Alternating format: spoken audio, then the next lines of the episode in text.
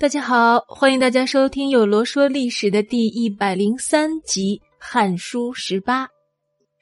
上集我们说到，在魏皇后姿色衰退以后，汉武帝刘彻呢就开始宠爱赵地的王夫人。这位王夫人啊，在当时可以说是深得武帝宠爱。为什么这么说呢？王夫人为刘彻生有一子，名叫刘宏。武帝啊，准备给这刘宏封王。这本来呢不奇怪，但是在封王之前，武帝特意询问王夫人道：“你的儿子应该封王了，你想把他封在哪里呀？”要知道，当时武帝给儿子们封地是从来都不会询问孩子生母的，这足见他对王夫人的宠爱和重视。王夫人听后回答说：“有陛下在，我又能说什么呢？”武帝于是说：“虽然如此。”那么，就你的愿望来说，你想把它封在哪里呀？王夫人于是选择了当时的洛阳。武帝虽以洛阳有武库敖仓，是天下要冲之地，先帝以来没有一个皇子能在洛阳封王为由拒绝了，但是呢，也许诺道，除了洛阳，其他的地方都可以。王夫人听了以后没有作声，武帝便帮他做了选择。道：“这关东的国家没有比齐国更大的了。齐国东边靠海，而且城郭大。古时候，只临淄城就有十万户，天下肥沃的土地没有比齐国更多的了。便将齐国封给你儿子吧。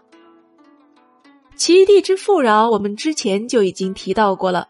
刘邦的亲信呢，就曾经提醒刘邦说，齐地必须分封给信任的人。”可见，这刘彻对王夫人及刘宏那是十分的看重的。于是就这样，在元首五年（公元前一百一十八年），武帝将元朔二年便废除为郡的齐地复置为国，将元朔元年废除为郡的燕国也复置，将江都国更名为广陵国。正巧到了元首六年（公元前一百一十七年）三月，骠骑将军霍去病带头，连同御史监尚书令霍光及重臣上书，请武帝封皇子刘弘、刘旦、刘旭等三人为诸侯王。而且呀，这诸侯王必须救国，也就是说，要到封地去居住，而不能留在长安。此次上书呢，本来就是霍去病对表弟刘据太子地位的维护，而刘彻呢，也就顺水推舟，于这一年的四月乙巳日立次子刘宏为齐王，三子刘旦为燕王，四子刘旭为广陵王。不过，这王夫人虽得武帝宠爱，却是命薄的，年纪轻轻啊，便得了病，很早就去世了。据说他死时才二十岁左右。王夫人去世后，汉武帝又宠爱了中山李夫人。这位李夫人呢，虽然说是出身于普通平民家庭，但是呢，她的父母兄弟皆精通音乐，家里人都是从事乐舞表演的。她从小在这样的环境中长大，自然也是精通乐曲的。也就练就了美丽的舞姿，再加上她容貌绝美，注定了她不会是一个平凡的女子。我们呢，便从李夫人的兄长李延年讲起。这个李延年呢，早年因为犯法受了宫刑，到宫中担任养狗的职务。结果呀，因为他擅长音乐歌舞，而受到武帝刘彻的喜爱。成为了汉武帝时期有名的宫廷乐师，据说每每演唱新作，听众无不感动。一次，李延年在宫廷宴会上献唱道：“北方有佳人，绝世而独立。一顾倾人城，再顾倾人国。宁不知倾城与倾国，佳人难再得。”武帝听后连连道好，又叹息道。哎，这世上哪有那么美好的女子啊？除非她是神仙。平阳公主听到后，却趁机说：“谁说没有啊？这吕乐氏的妹妹呀，就是这样一个倾国倾城的佳人呢。”刘彻听了，那是十分的惊喜，说一定要见一见这位佳人。李延年于是让人把自己的妹妹找来了。刘彻见到这位倾国倾城的李姑娘，那是眼睛都看直了，立马把这位李姑娘纳进宫里，封为了李夫人。夫人在当时的地位是仅次于皇后的，由此可见这李夫人是多么的貌美。而刘彻对李夫人也是极其宠爱的，整天与她出双入对，如胶似漆。不久之后，李夫人就为刘彻生下了一个儿子，即昌邑王刘伯。不过，这李夫人虽然十分受宠，但身体却不是很好，再加上生产时耗费掉不少精力，于是，在生下孩子后不久便病倒了。这一病不起，她的身体状况越来越差，容貌也大不如前，于是呢，也便不再出门了。汉武帝刘彻非常担心，便亲自前去探望。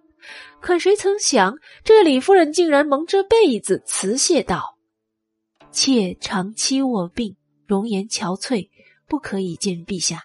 希望能把儿子和兄弟托付给陛下。”汉武帝听后说：“夫人病重，大概不能痊愈，就让我见一面，再嘱托后事吧。”李夫人答。